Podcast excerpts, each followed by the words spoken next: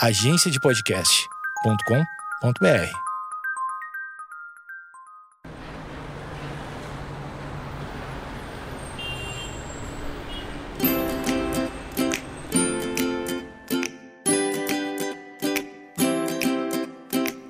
começa agora mais um Eu Tava Lá. Eu sou o Brian Rizzo, esse aqui é meu podcast de histórias, onde toda semana eu recebo um convidado para contar uma história. E a minha convidada essa semana é a Dani Marcílio, a Dani lá do SciCast, que participou aqui do Eu Tava Lá no episódio número 12, onde ela contou histórias sobre as loiras dos anos 90. Aquele episódio é muito legal, quero falar sobre ele agora quando liga pra Dani. Antes eu gostaria só de avisar vocês que eu estou gravando em um horário que geralmente eu não gravo. Agora é quase uma hora da tarde e a gente tá com alguns barulhos aqui, barulho do condomínio, barulho da minha casa que, que está funcionando. Eu não tô sozinho aqui na madrugada, na noite, gravando, como eu costumo fazer. As pessoas da minha casa estão vivendo, meu cachorro tá caminhando por aí. Então talvez vocês ouçam alguns barulhos que geralmente não tem aqui no Tava Lá. Peço vocês que me perdoem caso aconteça esse tipo de coisa, beleza? Outra coisa que eu queria comentar é que eu tô tentando gravar esse episódio com a Dani faz muito tempo. A gente tá desde o ano passado tentando marcar essa gravação. Quero falar sobre isso com ela também assim que ela me atender.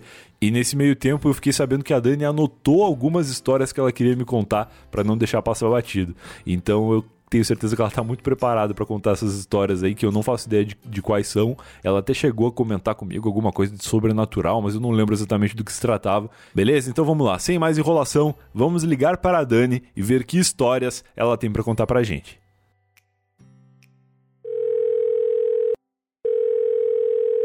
Oi. Alô, Dani. Oi, me ouve? E aí, te ouço muito bem. Ai, tá ótimo. Tudo certo com, contigo aí com teus fones? Tudo, tudo sim. Dani, tu não participa do, do Eu Tava Lá desde o episódio 12. Eu fiquei muito chocado agora quando eu vi. É, eu fiquei chocada ontem quando eu pensei também.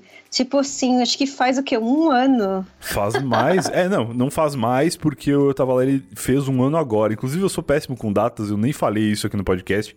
Eu esqueci completamente de comentar sobre a existência de um aniversário que faz uns quatro episódios aí. Que foi um ano que eu tava lá. E eu só percebi meio depois também, por isso que eu não falei. Mas, e, enfim, faz, sei lá, um ano menos 12 semanas que tu participou do, do podcast.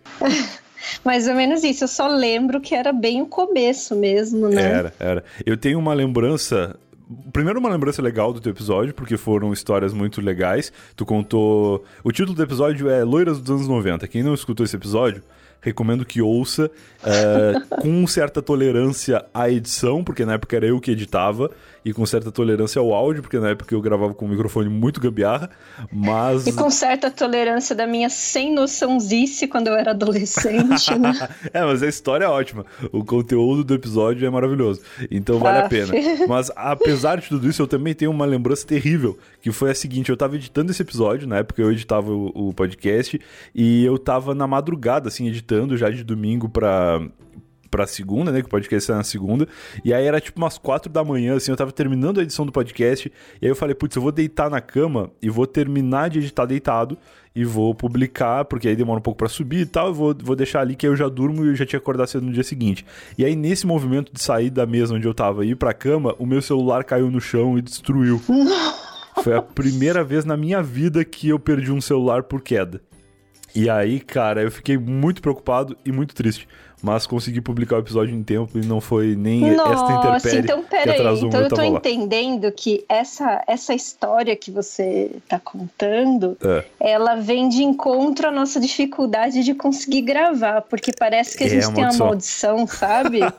sabe uma coisa? Eu falei isso pra, pra minha namorada hoje. A gente tá tentando gravar, eu, ela falou, ah, tem gravação hoje e tal, porque a gente tá gravando agora uma hora da tarde, não é normal eu gravar esse horário, geralmente eu gravo à noite. Uhum. E aí eu falei pra ela, ah, hoje a gente gente tem que almoçar meio rápido porque eu tenho uma gravação a uma hora. Ela falou, nossa, uma hora da tarde, tu nunca grava esse horário? Aí eu falei, não, é porque é com a Dani, a gente tá tentando gravar esse episódio desde o ano passado.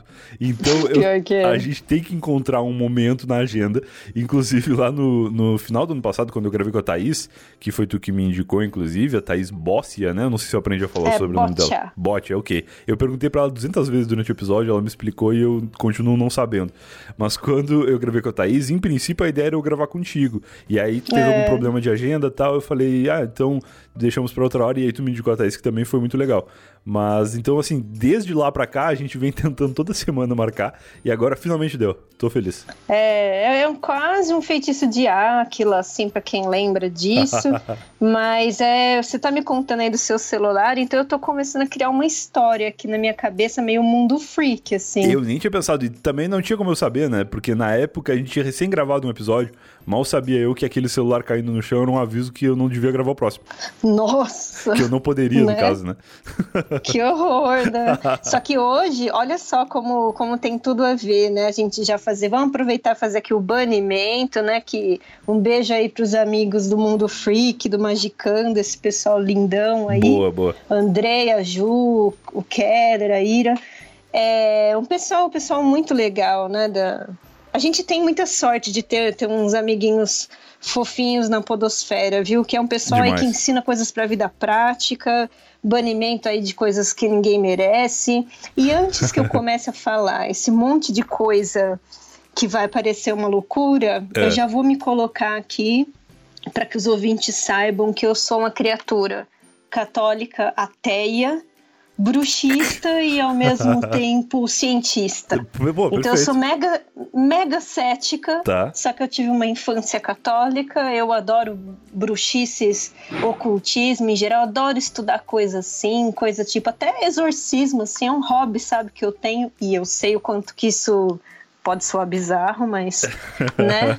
Então, assim, eu adoro essas coisas, assim, dos Paranauê, sabe? Entendi. Só que, né, eu sou uma criatura extremamente cética, então por isso até que hoje eu te trouxe esse tema, sabe? Agora pensando aí na nossa maldição, né? Nesse celular quebrado, é. em tudo isso, é Hoje eu queria convidar aí os teus ouvintes, né, e você também, lógico, é. pra gente, pra gente meio que julgar as minhas histórias. Tá. É, com a seguinte dicotomia. Hum. É sorte ou é sobrenatural? Foi sorte ou foi sobrenatural? Primeiro eu gostaria só de pontuar uma coisa, que eu acho que é a primeira vez na história do Eu Tava Lá que alguém usa a palavra dicotomia. Parabéns.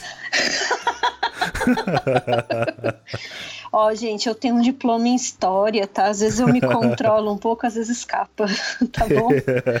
Não, excelente, excelente. Mas como que, como que é essa história, então? Primeiro, assim, antes de qualquer coisa, a gente falou do episódio 12, falou de um monte de coisa, falou de bruxaria, de celular quebrado, de dicotomia, mas a gente não te apresentou ainda para quem eventualmente não te conheça. Porque, claro Opa. que eu tava lá 12 faz muito tempo e de lá para cá deve ter muita gente é... que chegou e ainda não escutou esse episódio. Então, assim, para tu dar uma, uma síntese de quem é a Dani, como que tu te apresentas aí pra, pra galera? Bom, gente, eu sou aqui diretamente do ABC Paulista. Boa. Daqui de Ribeirão Pires. É, eu sou a Dani Marcílio, né? Mudei até de nome, gente, que eu sou recém-casada. Olha aí que beleza. E vai, e vai ter super a ver com uma das histórias de sorte sobrenatural, tá? Tudo, tudo conectado, então.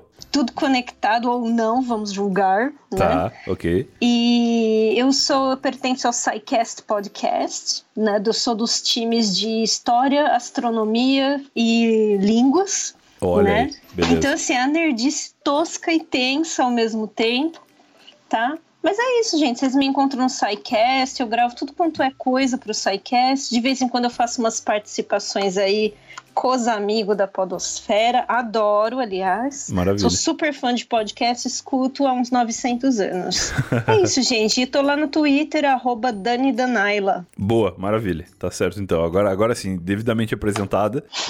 como que tu introduziu tuas histórias de sobrenatural ou sorte? Foi assim que tu falou? É, a gente vai okay. julgar. Eu vou, te, eu vou contar a história. Tá. Né? São histórias assim, são várias, mas elas têm assim um tamanho até que curto, então vai dar tempo da gente te julgar. Entendi, fica é uma, eu, eu, tá, eu não vou mentir que é uma inspiração de um certo GugaCast recente que eu ouvi com um certo Brian. Ah, é? Entendeu? Qual que, que foi? participa dos jogos, sabe? Assim. Tá. Foi o de agora lá da ah, cantada último, do. Tá. É, eu, eu, tô, eu tô numa fase da vida que é o seguinte: tu fala que Tu fala que tu ouviu o GugaCast, eu falo, mas qual GugaCast? Eu participei é... do terceiro GugaCast essa semana e eu tô muito feliz porque eu fiquei sabendo que eu fui o convidado que voltou mais vezes, então eu tô muito orgulhoso Essa nesse é momento. recordista. Recordista é de GugaCast. Muito legal. e de perder no jogo, não é não? Eu sou péssimo em jogos, mas isso é uma referência interessante. Esse GugaCast que tu tá falando, ele começou com um jogo onde cada participante tinha que falar uma história e os outros julgavam se essa história era, era verdade ou era mentira, né? Então, é eu bem por aí. horrível nisso. Eu sempre acho que a pessoa tá falando a verdade quando ela tá mentindo e que ela tá mentindo quando ela tá falando a verdade. Mas então, eu aqui no Eu Tava Lá nunca fiz isso, nunca julguei a história de ninguém, eu sempre apenas ouço. Mas hoje vou, Mas vou hoje ficar você feliz vai julgar, de julgar. Brian. Tá bom, vamos lá. Vai julgar, assim, a parte boa é, não tem que descobrir se é verdade ou mentira, Perfeito. porque afinal de contas eu tava lá. É né? verdade, claro, exatamente. Então tem essa vantagem, né? Mas tem E- um julgamento diferenciado aí que é de se é sobrenatural ou sorte. Isso, Ok. né? Então vamos julgar aí com todo o nosso aparato cultural, certo? Maravilha. Já que eu gastei um pouquinho hoje no meu lado história, vamos lá. Então, podemos começar? Podemos, à vontade. Tá. História número um. Olha aí. Eu botei um título de Cesta de basquete mais verruga. tu tá preparadaço então pra esse episódio. Eu, só botei- eu botei todos os nomes só, Esse um tá? ano de tentativa de, de marcar o episódio vale a pena. Tu fez um roteiro. Então, meu, eu queria ser essa pessoa que faz um roteiro pra me ajudar, mas você vai ver como vai ter que editar esse programa, é tudo bem. Então, história número um, cesta de basquete mais verruga. Tá, ok. Eu vou, vou situar o ano aqui, porque fica, fica legal. Eu tava. Na, isso aqui é 1992. 92, Tá, eu tinha ó, dois anos. Faz tempo. Faz tempo. Tá vendo? Olha isso. Mal conseguia falar e eu já tava jogando basquete, Brian. Olha isso. Mas vamos lá, né? Eu, eu tô aqui com os meus 400 anos. Bom, Tranquilo, tranquilo. então, né, na escola que eu estudava aí, fazia o que na época a gente chamava de ginásio, né? Que é o ensino fundamental 2 hoje. Tá. É, a gente jogava basquete na, na hora da educação física na escola, na parte da tarde. Legal. E era time misto, né? Era uma coisa assim, não tinha separação. Entendi. Menino e menina, né? Porque não dava ou porque era assim mesmo? Não, a gente meio que podia fazer o que quisesse de tarde, né? E no- não era assim aquela coisa. Era, era um pouco de aula de teoria do jogo, vai, do, do basquete ou do vôlei, sei lá eu. Aham. E depois era só prática. Aí na hora da prática, a gente meio que fazia o que, que queria, né? Entendi. Poderíamos fazer o que desse na telha. entendi. Tá. Então, eu jogava assim, modéstia à parte, muito bem. Apesar de não ser uma menina alta, tá? Eu tenho 1,70m só. Tá. Mas eu, eu jogava muito bem. Eu cheguei a jogar pela minha cidade, né? Que eu morei mais tempo, que foi Santo André. Pô, que legal. Então, assim, eu realmente tinha uma coisa com basquete, Certo. né? E principalmente com a cesta de três pontos. Talvez até por não ser alta, era uma coisa assim que eu parecia um ursinho gummy pulando pra cima, assim, Mas e dava super boa. certo. É muito. É porque o basquete ele tem disso, né? O cara ou ele é alto e vai lá e coloca a bola com a mão dentro da cesta e faz dois pontos, ou ele é habilidoso e acerta de longe sem precisar É. chegar muito perto e faz três. Mais ou menos isso, Perfeito. né? Eu tinha, eu tinha uns momentos de violência, assim, que eu era expulsa, então eu ficava, não ficava tanto tempo nos jogos, mas quando eu ficava era legal. tá. E aí eu tava, eu tava assim, a coisa da idade, né? Essas criaturas que nem eu que vivia no heavy metal, death metal, black, tudo metal, né? Claro, claro. Então tá, né? Tá. Aí tava jogando lá com, com o povo que eu tava super acostumada. Aham. E só antes de começar, de continuar, na verdade, contando esse evento do jogo, não vai ser o jogo inteiro, é um evento do jogo. Mas Tá. antes eu tenho que pontuar um pouco a questão da verruga. Por favor, porque por enquanto eu só, só localizei a cesta de basquete. É, então agora vamos localizar a verruga. Ok, ok. Em 1992, na minha perna direita, no meu joelho direito, né, nasceu ali uma verruga. E eu fiquei Meu assim Deus. maluca com aquele negócio, porque eu odiava, achava horrível. Tá. E assim, Brasil, São Paulo ali, pelo menos ali Santo André, muito calor. Sim, sim. Então, aí eu falei, putz, eu vou ter que fazer educação física de calça, porque eu não quero mostrar a droga dessa verruga. Porque nessa 1992, nem sei o nível de bullying que uma verruga poderia ter causado. Tá. Então eu falei, meu, vou de calça, toda toda a educação física, tá bom. Tava lá de calça de moletom. Isso é esse é um detalhe que vai ser muito importante. Ok, pelo menos uma calça confortável pra educação física, não era uma calça jeans. Não, Era uma calça não, ali né? que permitia o movimento. Sim, sim, é que tava muito calor, mas tudo bem. Claro, lógico. Aí tá, né? Então voltando aí, vamos, vamos colocar a verruga na história. Por Bom, favor. minha perna direita, joelho direito tinha uma verruga. O meu papai, que é um italiano, ele é um italiano meio doido, Tá. ele queria curar a verruga. Ele falou assim pra mim: olha, eu tenho uma geleca aqui, um remédio que eu vou passar na sua perna e que essa verruga vai cair. Aí tá, eu falei, ah, passa, né? Eu via que ardia, que a minha pele ficava com uma cor estranha e que a verruga ficava ali no meio, intacta. Ele passava tudo em volta o remedinho, tá. carcomia minha pele e a verruga ficava lá rindo da cara da sociedade, entendeu? Entendi. E aí, e nada. Aí um dia eu perguntei, pai, o que, que você tá passando, né, na minha perna? Ele falou assim, ah, isso aqui é um ácido. E começou a descrever, explicar o ácido. Eu falei, você tá passando ácido na minha pele? o que Ele, pode não, dar errado, eu tô... Né? Não é? Então queimou tudo em volta e a verruga ficou reinando lá. Eu falei, tá bom, beleza. E nisso a saga da verruga. Aí tá. Aí, um dia desses aí, ainda com a existência da verruga, fui jogar basquete. E aí tô lá jogando aquela marcação, porque menino com menina, né? E assim, os meninos chegam uma hora que eles esquecem esse negócio de, por exemplo, ah, eu quero encostar na menina, aquela coisa assim, uhum. meio, né? Cromossômico diferente. Então, o que que acontece? Eles ficam, tá, tá no jogo, tá todo mundo querendo ganhar, entendeu? E aí, numa dessas, eu consigo sair da marcação e fui fazer uma coisa que não era o meu normal, que é, não era cesta de três pontos, né? Eu tava indo pro garrafão, né? Que é um, lo um local ali na quadra onde você precisa entrar para fazer esse arremesso, né? E na verdade eu pensei, eu falei, meu, acho que é a primeira vez que eu vou fazer uma bandeja, que é um jeito lá de jogar quando você entra na nessa área ali do, do campo, sei lá. Aí fui indo pro garrafão e tal, e aí um monte de gente vindo atrás de mim. Aí eu comecei a me desequilibrar num nível. Só que esse nível de desequilíbrio Veja lá, vamos julgar se foi sorte ou se foi sobrenatural. O quê? Eu caí, eu caí com a perna direita no chão, assim, raspando que quase que me sai, sabe? É, faísca, assim. Se fosse ferro, ia ter brilhado. se fosse Power Rangers, eu saído faísca. Com certeza. Aí a minha perna direita, meu joelho direito, minha vida do lado direito raspou no chão da quadra, porque eu tô falando de escola do estado, tá? Maravilhosos. Então. Ah, sim, é aquela quadra que, que lixa. É, é chamava concreto, tá? Aí raspou ali, nisso eu levantei minha mão direita e arremessei, sabe? Um girozinho assim que a gente faz, eu arremessei, eu fiz a cesta de bandeja, eu marquei o ponto e nessa hora, quando eu olho para minha perna, coberta de sangue. Ai, Adivinha quem tinha deixado a minha vida? A verruga. entendeu? A verruga.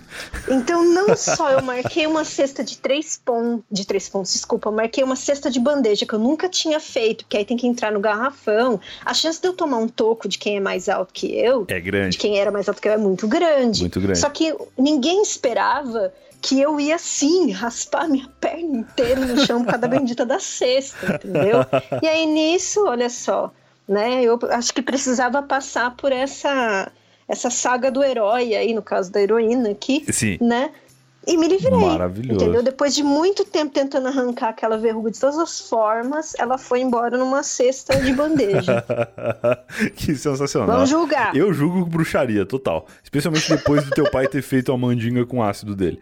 Porque ali foi, foi o ponto determinante, eu acho, para os espíritos se unirem e, e, fazerem com que acontecesse da melhor forma possível, que não podia ser melhor do que uma cesta durante uma partida de basquete, né? É porque tinha que ter um lado heróico, né? Só que aí a gente pensa o seguinte, né? Supondo que os espíritos olharam mesmo para isso, eles iam falar: meu, esse pai. Esse pai tem problema, ele tá passando ácido na perna dela. Vamos arrancar essa porcaria né? Porque dos males um mal menor, né?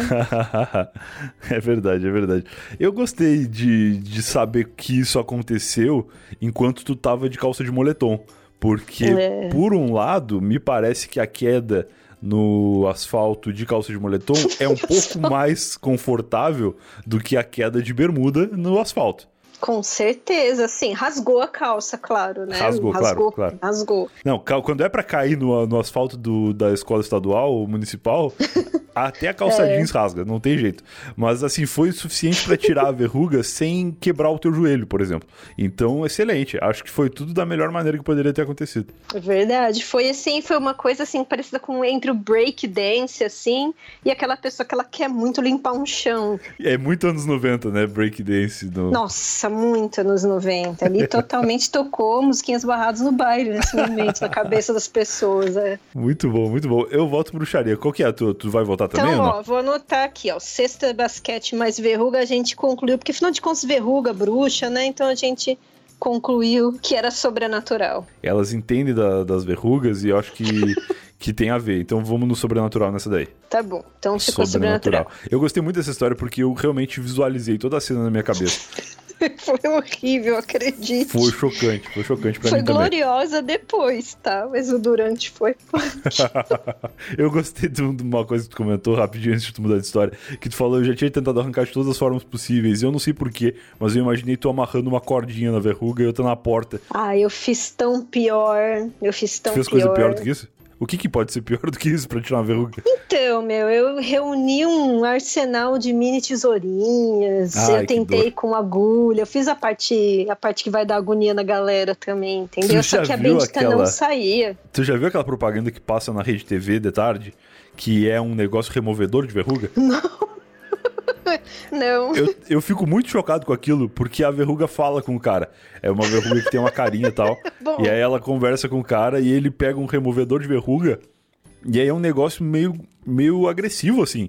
Ele dá tipo uma arrancada na verruga. Mas na propaganda faz parecer que é totalmente natural. E tem um outro esquema que congela a verruga. E aí depois tira. Meu Deus. Bom, essa eu teria feito. Eu não... Se a verruga fala, a gente só pode colar qual selo. É sobrenatural, né? Sobrenatural, e total. E assim, passou um negócio e caiu a verruga. Deixa eu avisar o meu pai que alguém patenteou o ácido que ele usava em mim, né? Ele não tá sabendo. Olha aí. Se pá foi ele mesmo, não te contou. Nossa, e será que. Nossa, imagina. Pode ser, hein? Sei lá, ele teria feito uma fortuninha, acho que eu teria me ligado. Mas tudo bem. né? Perfeito. Ó, a segunda história, ela já vai, né, ela tá num contexto de sobrenatural. Só que aí a gente vai agora aqui julgar né? Pode ser pegadinha. Pode ser, não sei. Vamos aí, vamos avaliar com o nosso conhecimento. Vamos lá. Vamos lá. Então, a segunda história, ela é simplesmente minha primeira vez num centro espírita. Nossa, né? tá. Eu morria de medo, porque eu fui criada católica acreditando no capiroto, né? Entendi. Então, assim, tinha medo dos espíritos ou espíritos, como a gente fala, né? é. Então, assim, meu primeiro centro espírita. Isso a gente está falando, deixa eu ver, de 1900, olha, entre 97 e 98. Ó, já avancei um pouquinho aí, né? Tá, ok, uns 5, 6 anos. É, tipo isso. Aí eu tinha, nessa época, eu tinha um melhor amigo né? Que ele era mais velho, assim, mais velho que o pessoal que era da minha turma, né? Uhum. Porque ele era um cara, ele era assim, aquelas pessoas que a gente conhece poucas na vida, que é uma pessoa do bem total, entendeu? Que tem é uma pessoa super inteligente, virtuosa, aquelas coisas que parece de filme. Sei, sei. Né? Gente legal. E ele era muito legal. E ele era namorado de uma amiga minha, né? E a gente, todo mundo conhecia assim, ia, frequentava a casa do cara pra ouvir música. Nossa, ele era assim, bem nerdão também, tinha um monte de formação doida em música, teatro, publicidade, assim, aquelas pessoas. E era uma pessoa muito boa, que ajudava muita gente e tal. Então, quando ele, quando ele apresentou esse lado dele, né, de quem estudava espiritualidade e tal, uhum. não foi tanto um choque, só que eu não tinha ideia de como é que era que as pessoas que tinham religiosidade assim, sei lá, viviam, né, faziam as coisas. E aí um dia eu tinha um namoradinho na época que era muito amigo dele também, era até, vou dizer assim, quase que um discípulo, sabe? Sim. Que estudava as coisas juntos, só que era mais novo e tal. Então aí a gente foi num centro espírita que quem cuidava era o primo desse meu amigo. Meu amigo se chamava Brock, né? Que é um nome. Não, onde que é, mesmo? É Brock, é um, não é húngaro, é austríaco. Austríaco, pode ser. Tem um cara no Pokémon com esse nome. Pode ser é, de qualquer lugar. No Pokémon, mas tem mais Brock, hein? Eu acho que no Street Fighter tem Brock, mas não tenho certeza. Capaz de ter, capaz de ter. Então, daí esse meu amigo, né? Ele tinha um primo que o nome do primo era Beto. E esse Beto, ele fazia aqueles negócios assim, ah, era centro espírita kardecista, assim, vai. Tá. Só que tinha um puxadinho no centro espírita kardecista é. que esse primo dele, né, dizia-se ali que ele tinha um contato com uma entidade, né, era uma entidade ali que as pessoas classificam como esquerda e não tem nada a ver com política. Eu já ia falar, cara, eu não tô entendendo mais nada se tem a ver com política, mas tá, então não tem a ver. É um viés ideológico da religião, então. É, é um viés. Não, não é ideológico. mas assim, ó, quem tiver interesse, pesquisa aí, tem, enfim, coisas de Umbanda e de Allan Kardec para estudar. Então aí tá. fica fazer que nem coisa de nerdologia, vou falar, ó tá no final do post ali, busque as fontes, Isso. porque aqui a gente só tá julgando. Tá, tá, tá bom. Então, Aí fui a primeira vez nesse centro, onde esse primo do meu amigo Beto, tá. ele, vamos dizer assim, que as pessoas falam comumente, ele recebia uma entidade. Tá? Certo, certo, certo. Mas assim, enfim, lugar muito organizado, pessoas super, assim, do bem, só professor universitário, sabe? Então uma Entendi. galera que você sabe que não tem as burrice louca lá, entendeu? Então eu fui, Falei, vamos lá. Eu tremia muito, porque eu tava morrendo de medo. Como que é esse negócio de falar com o espírito, entendeu? Sim, entendo. E eu fazia muita coisa escondida, né, dos meus pais, assim, porque eles não deixavam eu sair de casa e tal. Era muito, tudo muito rígido. Eu falei, nossa, imagina eu sento lá o espírito vai contar tudo que eu faço. Eu tinha uma ideia, né, de que eu era uma pessoa que fazia muita coisa errada. Que besta. Entendi, entendi. Mas tu tava sozinha, né? Teu pai e tua mãe não estavam juntos. Não. Beleza. Menos mal, então, porque se o espírito falasse, pelo menos eles não iam ouvir. Era só pra ti mesmo, tá é, tudo certo. O spoiler não ia chegar tanto. Não, chegaria, né? perfeito. Não, beleza. Entendeu? Bem. Mas assim, eu tava até de uma certa forma escondida, porque o meu pai não tava nem aí, mas a minha mãe, que era muito católica e tal, ela não ia querer que eu fosse, entendeu? Claro, e... claro, não, eu entendo isso da família ter uma religião e não querer que os filhos frequentem outra coisa diferente. Né? É, né? entendeu? E aí eu sei que eu fui, fiquei tremendo pra caramba de medo, porque eu ia falar, eu ia passar com essa pessoa, né, que tava com a entidade e tal, e eu não sabia porcaria nenhuma na época. Tá. Aí tá. Aí chegou a minha vez. Aí fui lá, tomei um passe, né? Como se fala, normal, passe assim, é, centro espírita kardecista, que é tudo muito tranquilinho, né? Tomei o passe. Aí chegou a hora de conversar com essa entidade. Eu não sabia o que fazer, né? E tinha que entrar sozinha. Aí entrei, tremendo. Olhei para a cara do primo do Brock, que era esse cara, né, o Beto. Olhei e já achei muito estranho porque os olhos da pessoa, o olho dele estava muito diferente. Ele tinha olhos claros, mas a gente não via muito direito a pupila, sabe? Tava muito estranho aquele olho. E aí eu já me assustei com isso e vi que realmente tinha algo diferente naquela pessoa. Tá. Okay. Né? Esse algo, não sei, mas enfim, tinha algo diferente. Aí começamos a conversar, eu cumprimentei ele, um cumprimento diferente lá. E aí ele muito sério e tal, começou a conversar comigo. E acho que ele sentiu que eu precisava ouvir algumas coisas sobre a minha família, sobre como eu estava melhorando, vamos dizer assim, de comportamento na vida, assim, eu não estava mais tão, tão lost, né, tão perdida, assim, de uhum, sem ter um norte. Uhum. Aí foi falando umas coisas fofas. Só que aí ele mandou uma, que é agora onde a gente vai julgar. Ai, meu Deus. Ele falou assim para mim, ele falou, olha, é, você gosta muito de tempestade. Né? Ele, não, ele não perguntava para mim, você gosta de tempestade? E eu respondendo sim, e aí ele vai desenvolver, entendeu? Não, ele chegava assim, falando. Então ele falou: Afirmando ó, já. É, ele falou assim: você gosta muito de tempestade. Toda vez que chove, ele falou desse jeito: toda vez que chove, né? Você vai lá no quarto dos seus pais, você sobe a escada, vai no quarto dos seus pais, abre aquela janela grande deles e deita assim, é, deita horizontal, né, mesmo para a janela, é. e você fica ali observando o raio, né? Você conta o raio, você vê o tipo de raio, não sei o que ela. Você gosta de fazer isso toda vez que tem uma tempestade, né? Aí eu quase morri. Por quê? Por que tu realmente faz isso? Sim, eu faço até hoje, mas além disso, Ninguém no universo, além de mim, sabia disso. Tá. E como que ele sabia que tinha que subir a escada, que a janela dos meus pais era uma janela muito grande, desproporcionalmente grande? E aí foi falando isso, aí eu fiquei, nossa. Não tinha possibilidade de ele ser teu vizinho, né? Não, tá. nada a ver. Só assim... pra saber, às vezes o cara é um maníaco do binóculo. Não, em Santo André é, tem uma coisa assim no ABC, né? A gente fala quem mora de um lado da linha do trem e do outro lado da linha do trem. Então eu morava tá. de um lado e morava do outro. A gente nunca ah, tinha se visto na vida, entendeu? Entendi. E o Brock, meu amigo, é, não tinha ideia de nada disso sobre tempestade. Ninguém tinha, nem namorado, ninguém. né? São as esquisitices que a gente tem e que só a gente sabe que tem né? E aí aconteceu isso, sabe? Sim. Então eu fiquei, hum. E aí ele começou a falar várias outras coisas. É que, como faz muito tempo, eu não lembro, mas o que eu lembro desse dia é que era como se ele estivesse puxando uma ficha minha, sabe? E aí lendo coisas que só eu sabia. Então, isso, dentro do meu ceticismo até hoje, depois de estudar astronomia e não sei o que lá, até hoje isso meio que marcou porque é uma coisa que eu não consegui achar uma explicação. Então, Entendi. vamos julgar.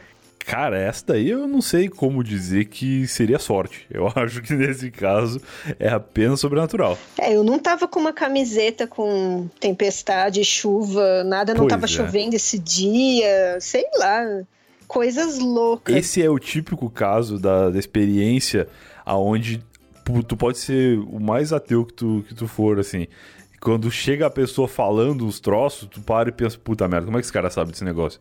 E é aí é, não verdade. tem aonde tu te embasar cientificamente para dizer que a pessoa tirou dali, né? É. Eu já fui pensando se o cara era teu vizinho. Se o cara não é teu vizinho, eu não sei como é que ele sabe.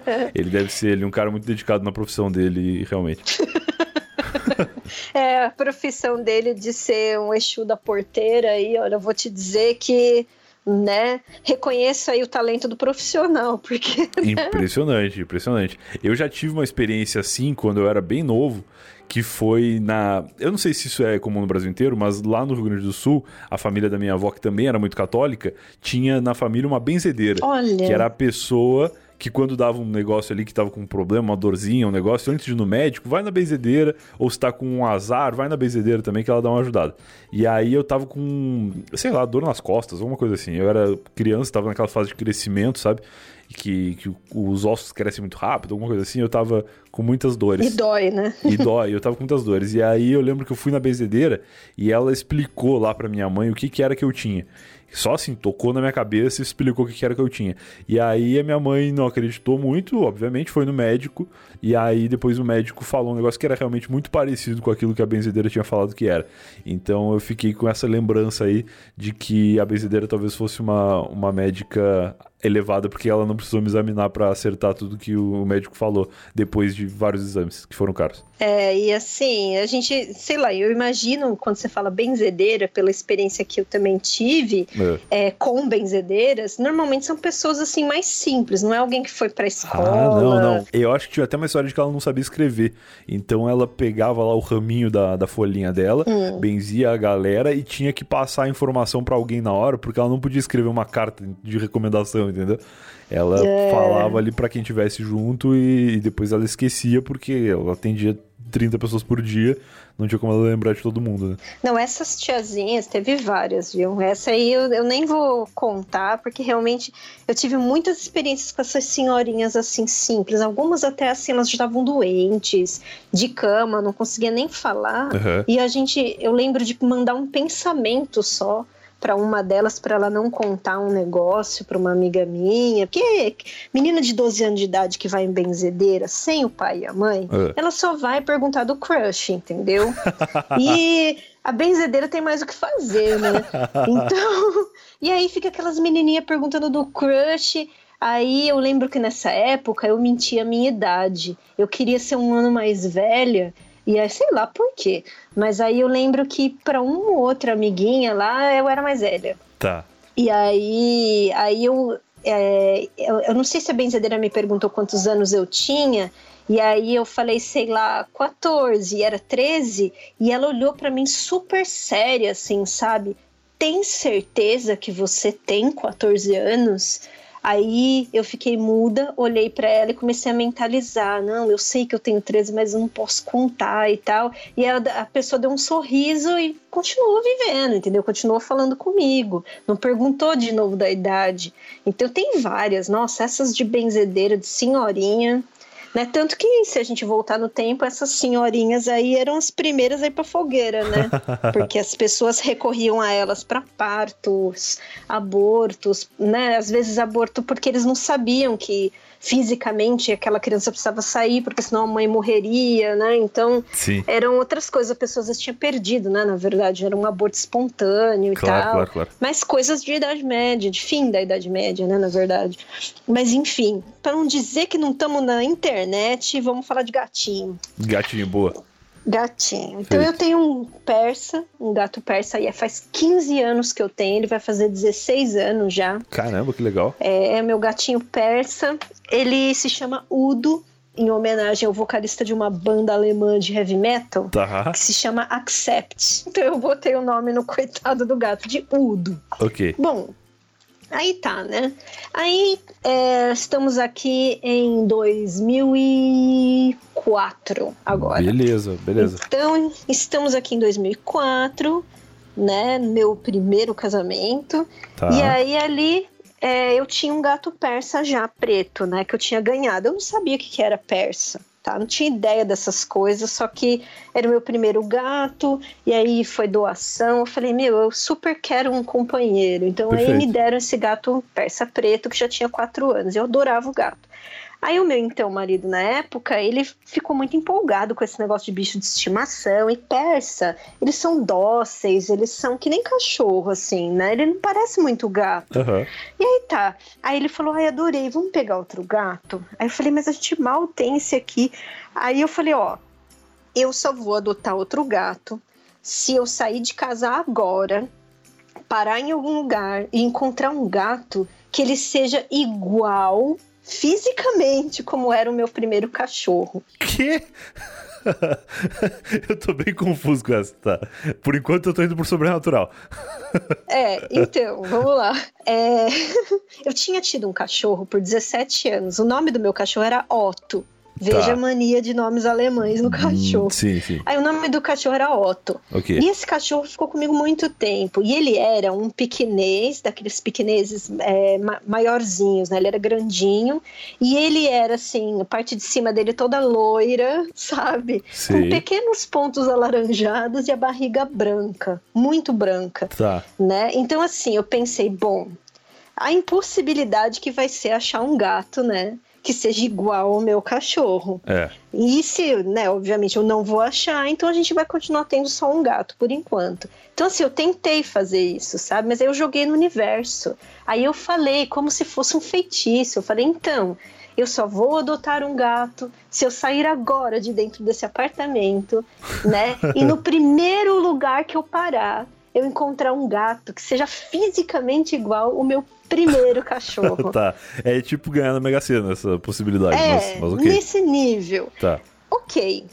Saímos de carro, porque éramos dois preguiçosos. Aí saímos de carro. Beleza. Aí eu falei, vamos parar no primeiro pet shop. Aí a gente parou em um de esquina ali. Cheguei ali e estava numa gaiolinha um gato persa loiro, com a parte de cima alaranjada e a barriga branca. Mano. Peludaço, igual o cachorro era. Aí eu olhei assim, eu falei, eu não estou acreditando. Aí esse meu ex-marido foi perto e o gato já veio, todo felizão, porque persa é assim, se Mano, joga, né? É igualzinho um shih tzu, só que gato. É um gato shih tzu. Gato shih tzu, total. e aí eu cheguei lá e não acreditei. Eu falei, eu não acredito, só que só pode ser a reencarnação do Otto. Uhum. Entendeu? Só pode ser. Aí tá, né? Lógico que eu adotei o gato, e adot adotamos e tal. Aí o que, que aconteceu em menos de 24 horas? É. Aquele pet shop onde a gente adotou o gato, falaram pra gente voltar lá e pegar o documento do gato. Aí eu falei, não tô nem aí, né? Whatever. Aí o meu ex-marido quis passar e não sei o que. Eu falei, tá bom. 24 horas depois a gente passa. O pet shop tava fechado totalmente fechado. Cara. Assim, sabe quando entrou, limpou tudo, não, tem, não tinha nada, ninguém nunca ia falar que ali tinha um pet shop. Não tinha mais nada, nada, nada. Nunca existiu um pet shop. Nunca existiu um pet shop ali. Cara, isso parece muito. Também sessão da tarde, mas aí já é Ghost, assim. já é aquele filme do. Sabe o Ghost que aparece o cara no metrô, o fantasma do metrô que chuta lata? Sim. É tipo isso, assim. É uma coisa que ela mistura o real e o sobrenatural. É um negócio que é fantasmagórico, mas ele toca a realidade porque tu precisa pegar o gato e, assim como o fantasma precisava chutar a lata, entendeu? Eu acho que nesse caso. Você tá votando 50-50? É, é não, até então, entendendo? então, mais ou menos. Eu tava 50-50 até fechar o negócio e ele não existe mais. Então aí eu vou botar totalmente sobrenatural, porque de certa forma, por mais que o sobrenatural neste caso toque a realidade, ele ainda é sobrenatural. Então eu diria sorte se fosse só até a parte que tu falar, ah, eu só vou pegar o gato se for igual ao meu cachorro. Aí tu sai na rua e tem um gato igual ao cachorro. Pode ser sorte, porque foi sorte tua e sorte do gato também. Mas é... eu vou botar no sobrenatural por conta do desaparecimento do estabelecimento milagroso. Tu falou que tem uma história de elevador e eu tô bem nervoso com ela desde a hora que tu falou, porque eu fico eu fico aterrorizado com histórias de elevador, especialmente quando elas envolvem sobrenatural. Deixa eu ver se eu tô enganada. Eu não tenho certeza, mas eu acho que foi em algum não ovo. É. Foi você que contou uma história de elevador, não foi? Que você entrou na casa de alguém, mas no, que achou que era tua casa e não era tua casa. Ah, sim, já me enganei. Já, não, mas eu fiz isso mil vezes. Eu, eu não sei se eu já contei quando eu tava lá também, mas com certeza já contei em algum podcast. Que foi o seguinte: quando eu morava no outro prédio, os corredores do, do, dos andares eles eram idênticos. eu saía do elevador e ia direto direto para a porta da minha casa. E aí, um belo dia, eu entrei no elevador e o botão do elevador já estava apertado. E aí eu falei, ah, alguém apertou e desistiu, tudo bem, vou apertar o meu andar. Só que esse andar que estava apertado, ele era antes do meu. E eu entrei sabendo de que aquilo estava acontecendo, que o botão estava apertado, que não era o meu andar, apertei o meu andar correto, mas no meio tempo, entre a porta do elevador fechar e ele subir, eu esqueci dessa informação, estava mexendo no celular. E aí eu desci no andar que já estava apertado antes e fui direto. Abri a porta da casa da pessoa, não era minha casa, e aí eu fiquei muito constrangido. Tinha uma mulher sentada no sofá, assim, eu fiquei bugado, assim, porque para mim eu estava na minha casa e o interior da minha casa tinha se transformado numa outra casa. Foi muito, muito louco na minha cabeça isso. Mas aí depois eu saí, eu saí meio de ré, assim, de costas, pedindo desculpa. E aí eu olhei na porta da pessoa o número e eu vi, putz, eu saí, não dar errado. Não, não foi uma viagem no tempo, assim, que eu entrei na minha casa e minha casa é. era, era outra família morando, sabe? Mas eu fiz isso várias vezes, é que das outras vezes as portas estavam trancadas. Essa foi a única vez que eu errei o andar e a porta da pessoa estava aberta ainda por cima. É, gente, ó, não é nem por causa do Brian, sim, mas tranquem as portas, tá, gente? Tem muito tranque. psico no mundo. Tranquem, tranquem. Eu sempre tranco a minha porta pensando nisso. Porque, é. assim, eu moro num condomínio que é seguro, tal, tem câmera por tudo que é lado. A chance de alguém roubar o meu apartamento é muito pequena. Tem que ser algum morador uh, aqui e eu acho que as pessoas não fariam isso porque seria realmente muito trabalhoso. Mas eu sempre tranco a porta pensando que alguém pode se enganar. Porque nesse prédio também os elevadores e, e os andares são muito parecidos, assim. Então eu sempre fico com certa preocupação. É aquela coisa do final do desenho do He-Man, né? O que, que aprendemos hoje? Né? Conselhos, né? conselhos do He-Man. E eu também, eu sempre olho o número da porta antes de abrir agora. Eu nem toco na porta antes de olhar o número para ter certeza que eu tô na minha casa. Ó, então eu já vou aproveitar para tocar o terror no senhor aí com elevadores. Tá. E a primeira coisa, eu recomendo um filme. Se você já tem medo de elevador e gostaria de aumentar um pouco esse medo, tem um filme que se chama Demônio. Ah, é perfeito. É... o que pode ter de errado com um filme que se chama que Demônio? Pode ter de errado, né? e assim, é um filme tem um senhor um plot twist e é daquele diretor do Sexto Sentido, tá. né, do Split, mais recente, aí do Corpo Fechado, de tantos outros que é o M. Night Shyamalan. Ah, certo. O nome dele não é o mais fácil do mundo. okay. Então, mas recomendo, assim, para as pessoas que têm medo já, tá? Só para dar aquela, aquele grau no medo. Então, é o seguinte, é, historinha de elevador, meu primeiro emprego, registrado em 1999, eu trabalhando para a Prefeitura de Santo André, aqui da borda do campo, e uns amigos ali dentro do elevador, amigos do mesmo trabalho, né? A gente estava ali trabalhando num telemarketing, né? A gente atendia o povo ligando para a prefeitura, tem histórias assim, nossa. Aliás, quem um dia tiver uma ideia de gravação sobre histórias de telemarketing, gente, tem muita. Quem nunca trabalhou num call center, sabe? Eu trabalhava no Help Desk Center, que era atendimento ao cliente para suporte técnico, né? Era um pouco menos uh, tenso do que a galera que liga para vender, né?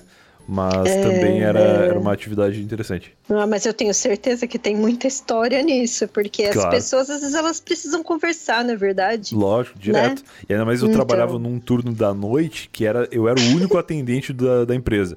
Então as pessoas ligavam e às vezes queriam ficar uma hora no telefone conversando e eu não podia, porque se eu tivesse conversando com alguém que não precisava de atendimento por uma hora, eu estaria deixando outras pessoas sem atendimento por uma hora, né? É, era, era a tenso. meta das ligações, né? Tudo isso tal. Muito louco. Né? Bom, aí estava com esse povo aí da prefeitura de Santo André, todo mundo trabalhando junto ali e tal. E a gente, inevitavelmente, na volta do almoço, a gente tinha que pegar o elevador para voltar ali para as nossas PAs, os nossos postos de atendimento, Olha né? aí, eu ia chutar exatamente isso. Eu ia acertar a sigla, então.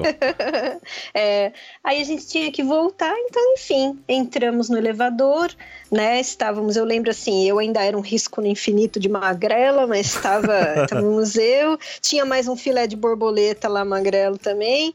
E um amigo meu que se chama Kleber, que é meu amigo até hoje também.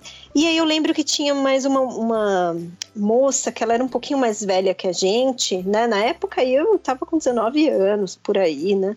E aí essa moça ela era mais velha, ela já devia ter, sei lá, uns 37 por aí, e ela era mais fortinha, né? Aí tá. Aí ela entrou todo mundo dentro do elevador. Aí esse meu amigo Kleber, ele sempre foi muito debochado, mas debochado, debochado e barraqueiro, né?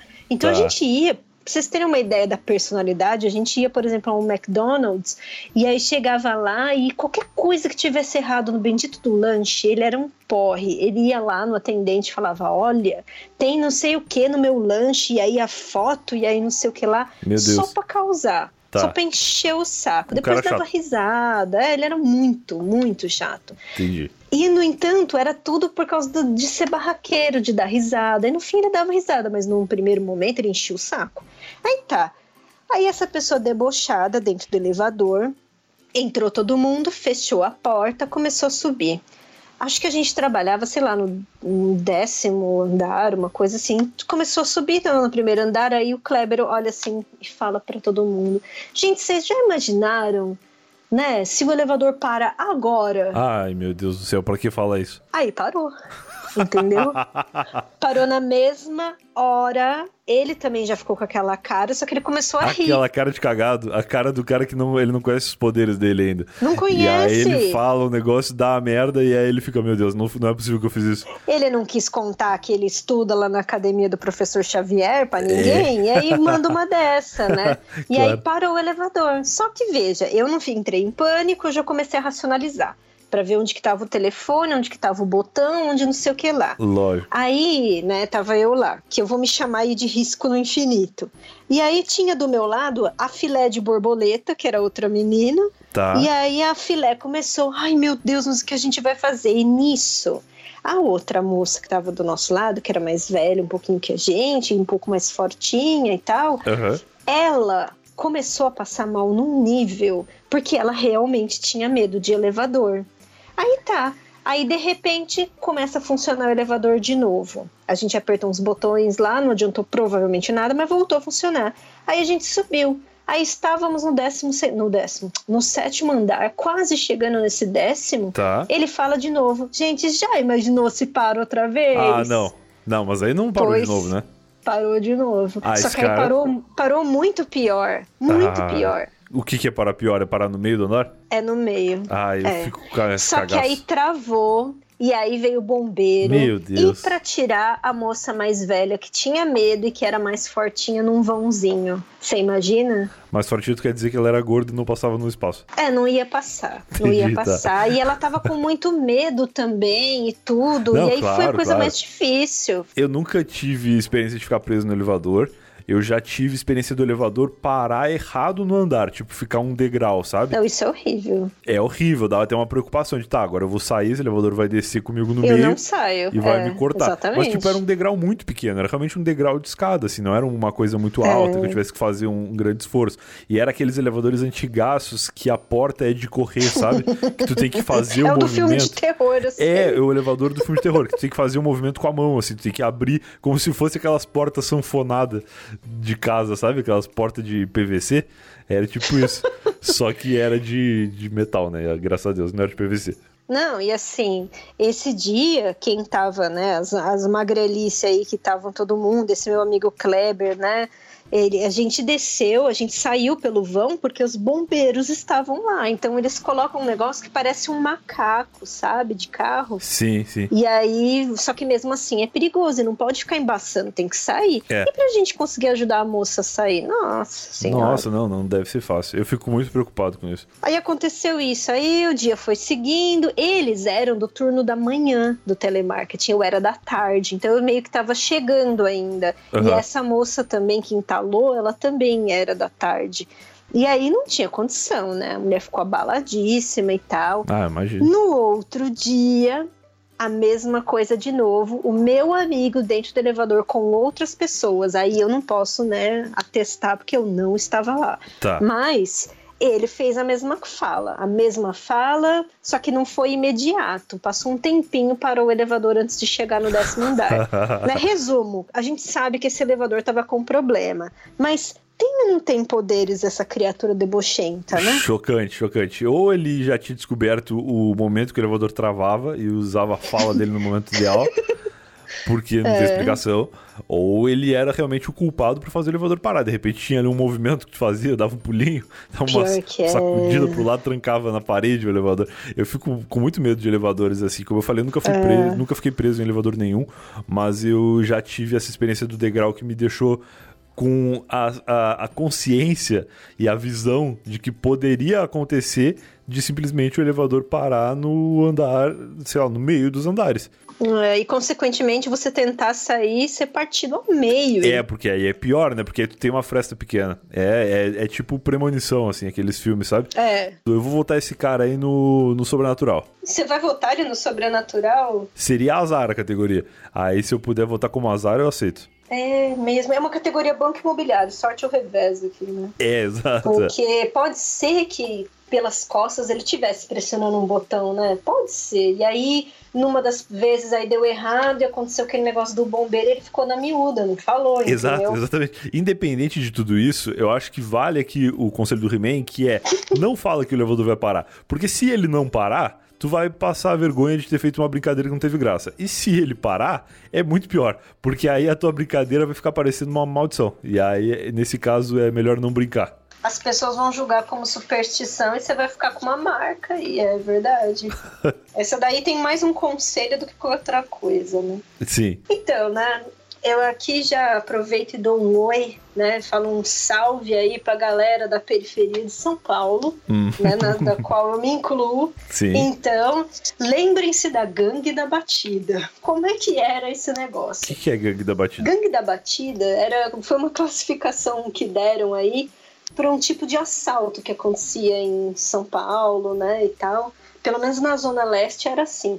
Então vinha um carro lotado de, de caras, né? E aí esse carro vinha numa descida, desligado, normalmente bem de noite para não fazer barulho, até né, fazer tudo assim para que não fizesse barulho. Tá. E aí descendo a ladeira, né, desligado, e batia num carro de propósito. Ah, era batida literal, era gangue da batida de batida de carro. Era, literal. Meu Deus. Aí batia num carro é. para assaltar as pessoas. Porque todo mundo, se alguém bate no seu carro, você para, desce e já começa a xingar, né? Exatamente. Assim. Eu sempre penso nisso também. É muito perigoso, né? Tu tá num cruzamento, um cara bate do carro, a primeira coisa que o cara faz é descer com o celular na mão, na rua, deixar a porta é, do carro aberta. Já xingando Porra. e tal. Como é. você, você mora na Disneyland, assim? Não, né?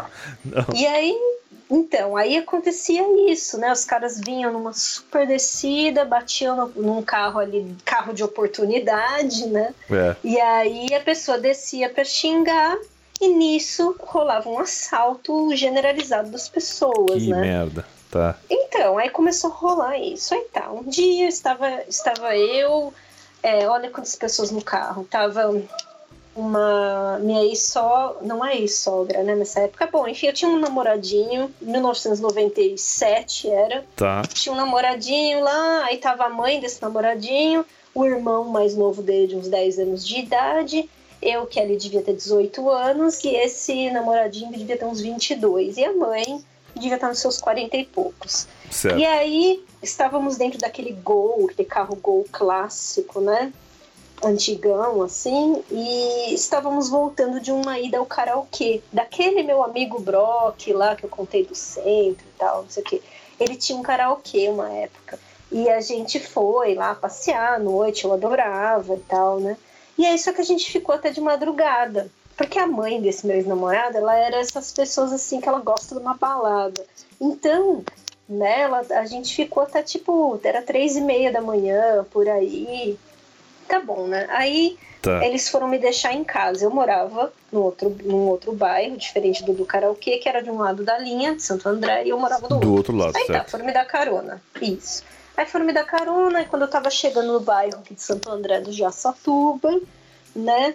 Aí foi, foi, ela foi fazer uma, uma curva para subir para o bairro que eu morava. E nisso, assim, fazendo a curva, está diante de você um mega morro, sabe? Putz. Que para a pessoa que está lá no ponto A é uma descida. Claro. Aí nisso eu olho para frente e vejo um carro branco vindo. O carro branco vindo, ele não para, só vinha, só, só, só vindo, sabe? Sim. E aí o carrinho dela parado ali para virar e pá, porrada a, o carro bateu. Né? Aí nisso, a mãe dele, né? Todo mundo já tomou aquele tranco da batida. E aí eu escutei uma coisa na minha cabeça, ó, a esquizofrenia. Eu escutei assim, é, fala pra Lourdes, que era o nome da mulher, né? Fala pra Lourdes que isso é um assalto, para ela não descer do carro, ela ligar o carro e sair fora daqui, que é assalto. Aí eu cutuquei ela e falei assim, Lourdes, Preciso que você me ouça. Acho que é um assalto.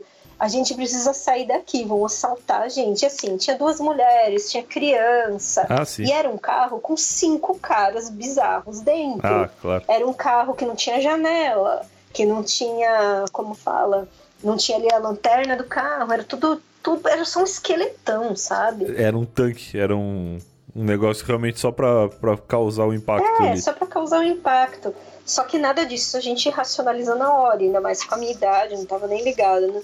E aí eu sei só que eu falei isso para ela. Eu falei, ó, oh, é um assalto, não desce, vamos sair daqui. E o carro não pegou na primeira, assim, sabe? Ela ficou apavorada, tremenda, aí pegou na segunda. E ela só não desceu no primeiro momento, aquela coisa, sabe, da, é, do ímpeto mesmo de descer. Ela só não fez isso porque travou a porta dela. Travou Nossa. a porta, ela não conseguiu abrir. Porque no que bateu, ela já tava com sangue nos olhos, né? E ah, aí ela claro. foi abrir e travou. Aí nisso deu tempo. Eu falei para ela isso. Entendi. Aí pegou o carro, ela saiu a milhão na Avenida dos Estados. A gente voltou lá pro karaokê.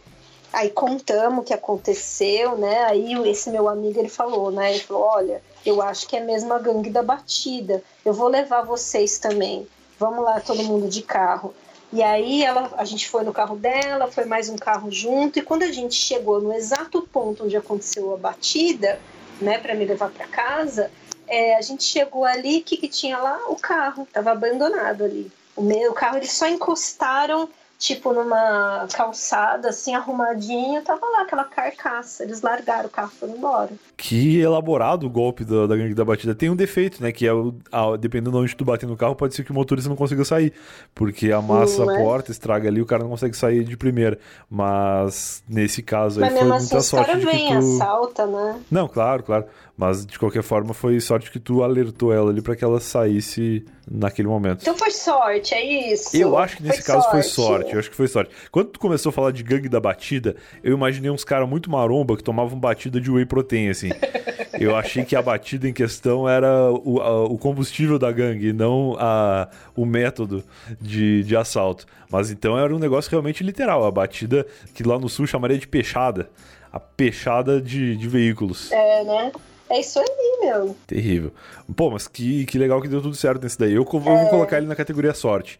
Porque eu acho que se de repente a porta dela não tivesse travado, por mais que o teu. a tua esquizofrenia ou o teu fantasma protetor Ou tenha alertado, é, o anjo da guarda, sei lá, ele tenha alertado, não teria dado tempo. A sorte na questão é a porta não ter aberto. É, e era uma pessoa muito teimosa, não era uma pessoa fácil de convencer. Também, não era alguém que ouviria de primeira a dica, né? Então, nesse caso, eu vou votar em, em sorte. Então eu também voto em sorte E assim, acho que tem uma gota, vai, uma gota de sobrenatural, mas eu voto em sorte porque a gente tem um instinto que é o da sobrevivência. E esse instinto, ele é assim, cérebro ancestral. Ele acompanha aí, né, a gente desde a da pré-história, sabe? Fugindo de questões, aí o humano fugindo de, de tigre, de não sei o que lá. A gente tem esse instinto. Sim. Entendeu? Sim, sim. Então eu acho que vai muito por aí também, pelo instinto alguma coisa que ela sentiu, que eu senti, combinou e foi. Então veja, a junção de fatores, né? Sim. Mas acredito também que a gente pode classificar aí como sorte mais do que sobrenatural. Acho que os dois, mas a sorte em primeiro lugar, então eu vou voltar como sorte. Essa aí deixa os ouvintes julgarem também. Deixa julgarem, não... deixa julgarem e a gente fica com a promessa de mais histórias aí na tua próxima vinda. Eu tava lá, espero que não tenha tanta burocracia e, é. e dificuldade pra gente agendar essa próxima é gravação, mas quando quiser voltar, fique à disposição aí. Se a galera quiser te encontrar aí nas redes sociais, ouvir o SciCast, como que eles podem fazer? Gente, arroba Dani Danaila. Escreve exatamente do jeitinho que fala, tá? Estou ali no Portal Deviante, entrou no site do Portal do Deviante, também me encontra na equipe do SciCast Podcast. É fácil me achar, tá bom? Massa. Sou amiguinha do Brian, ó, vai lá, pesquisa os 900 milhões de seguidores que ele tem, você vai me achar ali em algum momento. Tá bom? Boa sorte. Ou sobrenatural. Dani, muito obrigado. Boa tarde para ti aí. E a gente se vê de novo em breve. Beleza, Brian. Valeu. Um abração. E esse foi mais um Eu Tava Lá. Se você ouviu até aqui, eu espero que tenha gostado. As histórias da Dani são excelentes. Ela estava muito preparada. A Dani, ela é do SciCast. Cara, o SciCast é um podcast de cientistas. Os caras, eles sabem muito da vida. Eles se preparam para as coisas. Eles não são que nem eu, que só ligo para as pessoas e fico falando abobrinha e ouvindo as histórias interessantes que elas têm para me contar. Eles são pessoas preparadas, pessoas evoluídas à frente do nosso tempo. Então, deu para perceber aí que a Dani estava preparadíssima para esse episódio, com histórias anotadas. Ela propôs até um jogo que se era sorte ou sobrenatural. Eu achei maravilhoso, sensacional as histórias da Dani. E espero que ela volte em breve para Eu Tava Lá. Espero que a gente não tenha tanto trabalho para marcar uma próxima participação e que essa maldição tenha sido vencida com este episódio. Espero que vocês tenham gostado e a gente se vê de novo na semana que vem com mais um Eu Tava Lá e mais um convidado com belas histórias para contar pra gente. Tchau, tchau.